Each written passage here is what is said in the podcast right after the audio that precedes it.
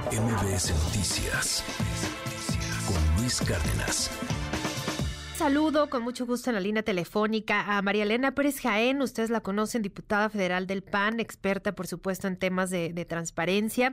Y bueno, pues ella eh, estuvo también eh, presentando denuncias, varias demandas para que eh, pues ya pudieran sesionar los, los consejeros, las consejeras del INAI, a pesar de no estar completo pues el pleno. Pero justamente de eso queremos platicar con ella y que nos cuente pues seguramente una muy buena noticia. María Elena, muchas gracias por estar con nosotros esta mañana. ¿Qué tal, Sheila? Muy buenos días a ti y al auditorio. Bueno, no puedo estar más que eh, contenta y feliz. Ya aplaudo la decisión de la segunda sala por la decisión que tomaron ayer, de mayoría de votos. Ya sabíamos que la ministra Yasmín Esquivel, que es una esquirol del presidente y sigue sus instrucciones, pero bueno, yo felicito eh, lo que sucedió ayer en la Suprema Corte, porque eso ya nos da a los a los ciudadanos, a cualquier a cualquier persona que haga una solicitud de información y cuando no se siente eh, pues satisfecho con la respuesta que le dio el ente público o la, la entidad pública, entonces pues se acude al INAI, presenta su queja, su recurso de revisión y entonces el INAI resuelve quién tiene la razón. Esto ya era un, eh, pues un tema gravísimo porque tenían más de ocho mil eh, quejas o recursos de revisión, que se llama así en términos eh, legales, pues sin resolver.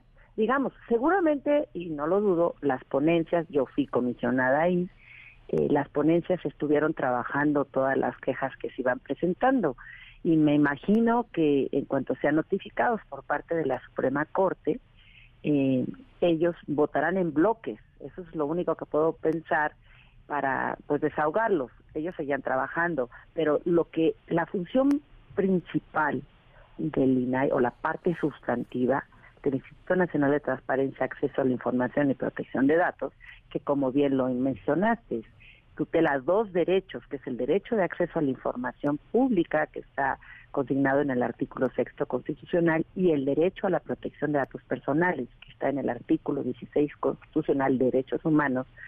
Bien, pues el INAI, su tarea sustantiva es resolver estas inconformidades cuando algún este ciudadano se siente vulnerado en estos dos derechos. Pero afortunadamente lo que lo que ayer resolvió la, la segunda sala de la Suprema Corte de Justicia fue ya decirle ustedes pueden este, pues sesionar con el quórum que tienen ahorita. Digo, no es el quórum legal que dice el artículo 33 de la Ley Federal de Transparencia, que dice que es un mínimo de cinco comisionados. El Pleno del Instituto Nacional de Transparencia lo conforman siete comisionados. Y ahorita tienen cuatro, porque recordemos que el Senado se ha negado a nombrar los comisionados faltantes para que su pleno esté completo. Y esto empezó desde el año pasado. El año pasado, dos comisionados terminaron su periodo, el 30 de marzo del año pasado. Y el Senado de la República, en ese momento, estaba comandado por eh, Ricardo Monreal, simplemente no nombraron a los dos comisionados. Dejaron pasar el tiempo y estaban solamente cinco. Pero este año, en pues también el 30 de marzo, terminó otro comisionado su periodo, por lo cual se quedaron solamente con cuatro.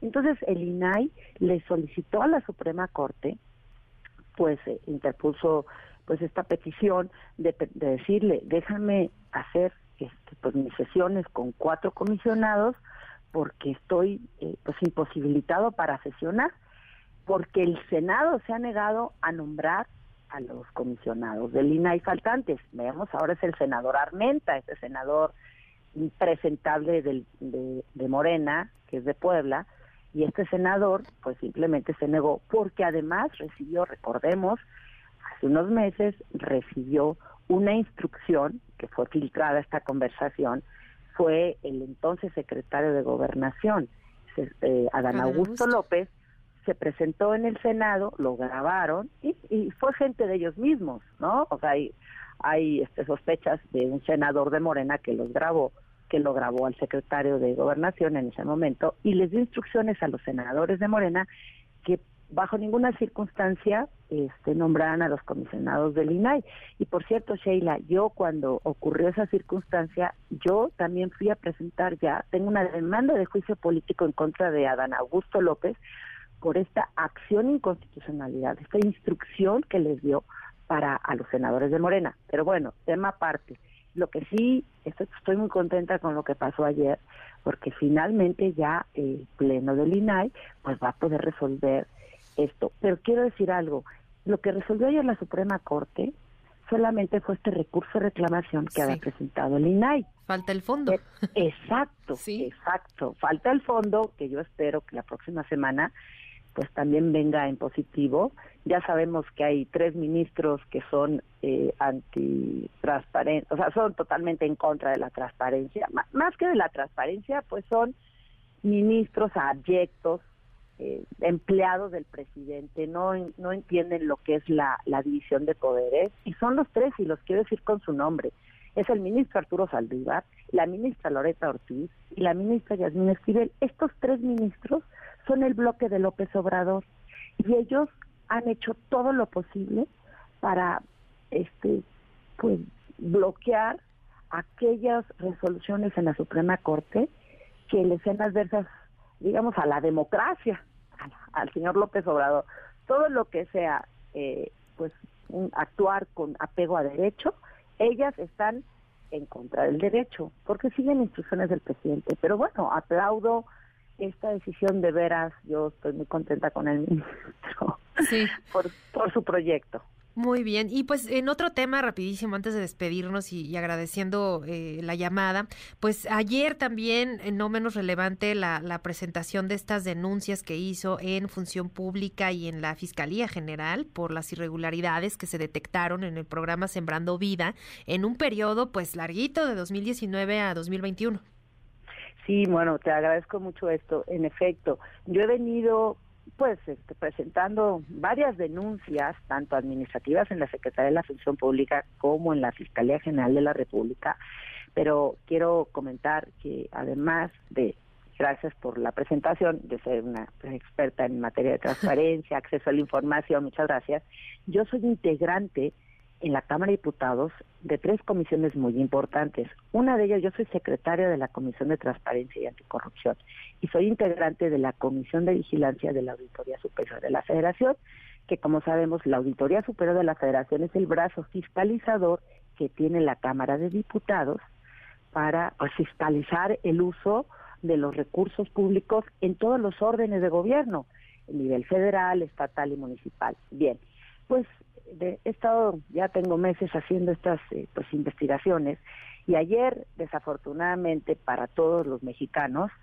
pues nos les presento la denuncia a desafortunado porque han hecho muy mal uso de los recursos en este programa que el presidente anunció con bombo y platillo desde 2018 eh, y comenzó en enero de 2019, que es el programa de Sembrando Vida, el cual lo administra lo dirige la Secretaría de Bienestar. Y esto pues es un escándalo lo que ha estado ocurriendo porque eh, pues estos programas que son creados para mitigar el rezago social en este en este caso que es el tema pues rural para pues la forestación pues lo que ha y ayudar obviamente que a los campesinos pues esto no ha resultado así. Yo digo que este programa de Sembrando Vida lo único que ha hecho es sembrar corrupción, aparte de los efectos ambientales terribles que ha tenido un programa que nació en el caos, que no nació con un programa definido, con objetivos, con una planeación estratégica, Sheila.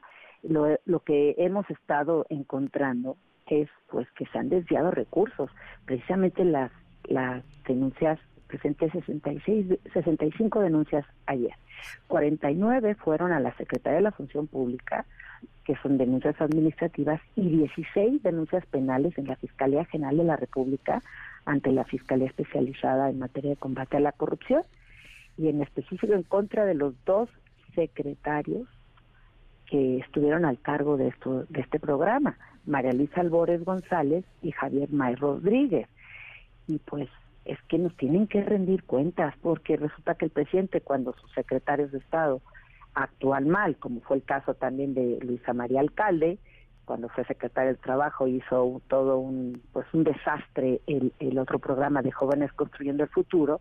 Ahora este programa de Sembrando Vida, pues no se escapa y también hay hay monto, o sea, el monto sin aclarar ni justificar, es más, no se sabe qué pasó realmente con ese esos recursos públicos. Estamos hablando de un monto de 2.742 millones de pesos y esto es derivado de el análisis de las cuentas públicas de la Auditoría Superior de la Federación de 2019, 2020 y 2021, porque este programa comenzó con un eh, presupuesto de 15 mil millones de pesos y este año tiene para ejercer 37 mil millones de pesos y no la auditoría desde 2020-21 empezó pues a dejarle este sin practicar auditorías forenses. Cuando ya en el 2019 que comenzó este programa, su comportamiento había sido terrible, o sea, ya habían, encontrado un quebranto en 2019, Sheila, por 1.800 millones de pesos, este programa de Sembrando Vida. No, pues tremendo, las cifras son eh, son importantísimas, habrá que darle seguimiento al curso de las de las denuncias. Por lo pronto, pues muchas gracias por compartirlo con nosotros, vamos a, a darle seguimiento y muchísimas gracias. Te lo agradezco, Sheila, y por esta oportunidad y siempre a sus órdenes. Muchas gracias, muy buen día. MBS Noticias con Luis Cárdenas.